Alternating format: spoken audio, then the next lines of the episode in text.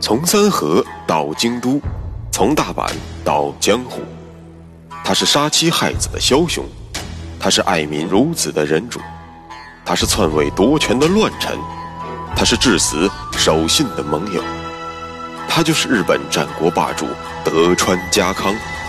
本节目由喜马拉雅 FM 独家播出。有缘相逢，有幸守候，欢迎收听，我是大师。上期节目，咱们讲完了秀吉临终前对于五大佬五奉行的安排，以及对于前田利家和德川家康的重托。本期节目，咱们就从这里接着说。很多人都觉得前田利家是替丰臣家制衡家康的重要砝码，但其实，我们看来，家康只是在面子上不会太过出格。毕竟大家都是一起扛过枪的，这点尊重还是有的。但是私底下，家康并没有把被秀吉寄予厚望的李家当回事。这一点，从家康肆无忌惮的打破了秀吉的遗命，就能清晰的看出来。咱们之前讲过，秀吉为了避免大明之间搞串联。动摇了封臣统治的根基，于是一厢情愿的提出了不允许大明之间互相联姻的遗命。但这一条对于三成和李家来说，确实是必须坚守的金科玉律，但在家康眼中，不过是一句废话，一张废纸。很快，家康一口气开始了他的一波联姻操作。首先，他让自己的儿子钟辉迎娶了澳洲大名伊达正宗的女儿五郎八姬为妻。而此时呢，家康发现自己的儿女不太够用啊。当然，这绝对难不倒长于交际的家康。没有女儿，我可以收养女。于是，家康一口气收下了两个养女，她们分别来自于小笠原家。和德川分支的松平家，大家千万不要觉得这种养父养女之间的关系不如亲生父女牢固。对于日本活跃于舞台中心的大明来说，这只是再常见不过的操作罢了。而大佬的亲生儿女就那么多，即便能够娶到大佬的养女，也得偷着乐。只要能与大佬结为实质上的儿女亲家，亲生不亲生，又有谁会在意呢？家康的这两位养女嫁的是谁呢？一个是福岛正则的儿子，一个是丰须贺家政的儿子。这两个看起来并没有伊达正宗这样的独立大名名头来的大，但是他们的身份。比较特殊，这就值得玩味了。先来看看福岛正则，这哥们儿没脑子，但是打仗不怕死，属于只要能动手绝不动嘴的类型。作为猛将的存在，深受秀吉的喜爱。秀吉让正室宁宁收了好多干儿子，其中福岛正则就是其中之一。差不多，秀吉是从小看着他们长大的。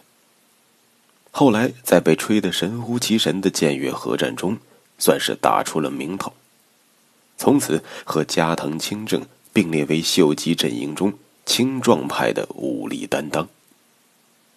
正是这么一个秀吉寄予厚望的年轻人，却第一个在家康的软硬兼施下缴枪了。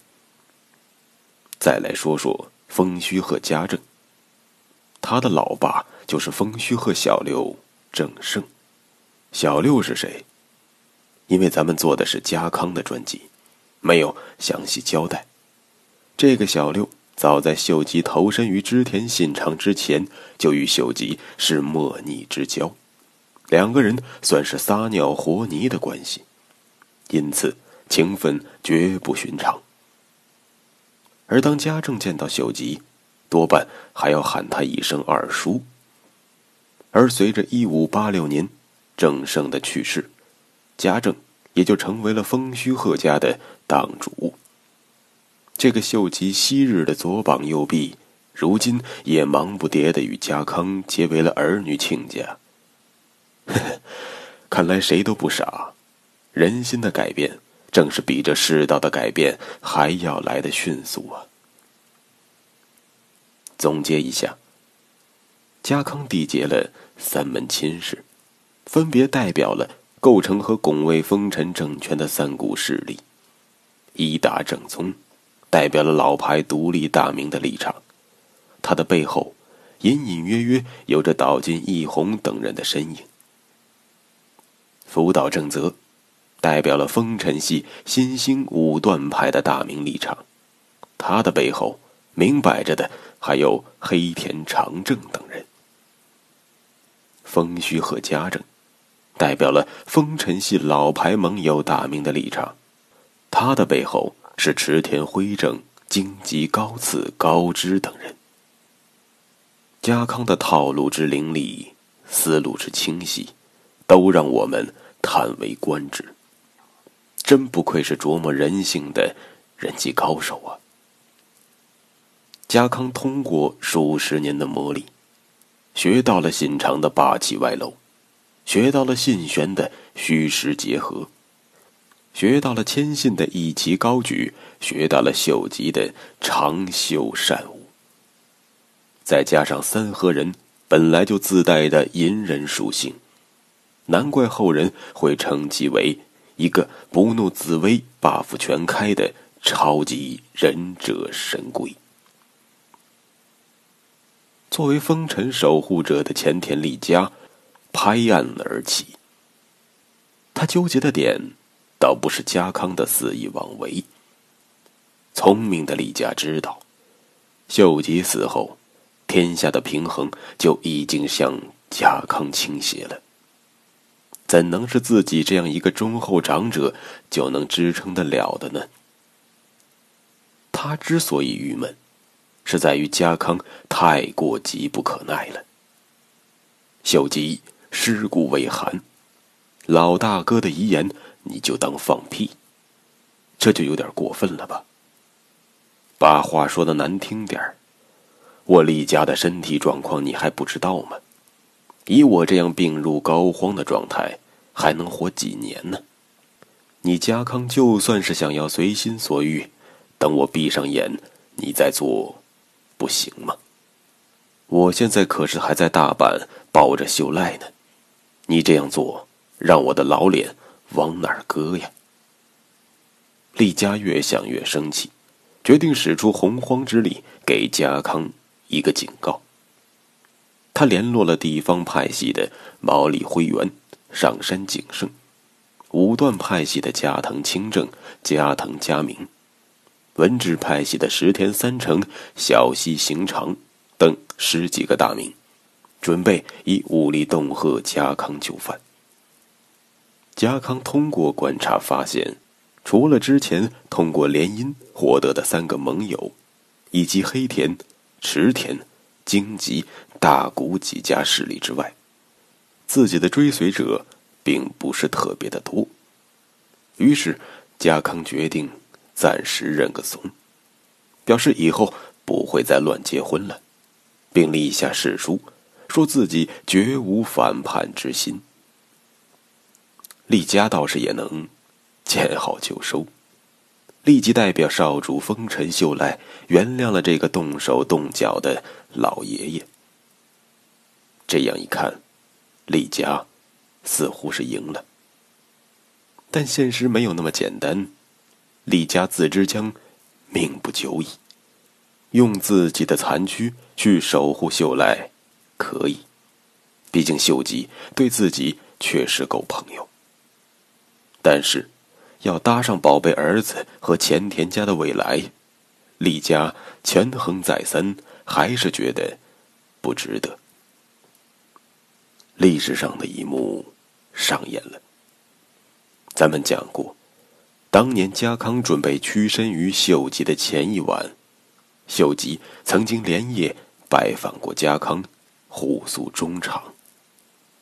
而李家，在刚刚获得了表面上的胜利，没几天的功夫，就找了一个夜黑风高的夜晚，忙不迭的来到了福建城，亲自拜望了刚刚向自己认怂的老伙计德川家康。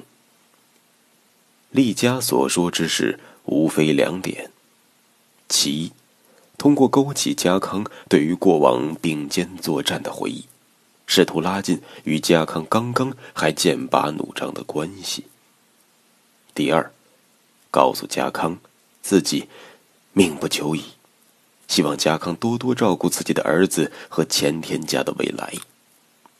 好一出扇个巴掌给颗枣。好一场得了便宜还卖乖。家康心中有气，但依然微笑着，满口应承了下来。哼，大兄弟，你放心，一切有我在，你安心的去吧。李家自知颜面无光，才选择了在半夜向家康伸出了羞答答的小手。可这世上，哪里有不透风的围墙？很快，厉家向家康低头的消息不胫而走。当然，我们也有理由相信这件事是家康自己捅出去的。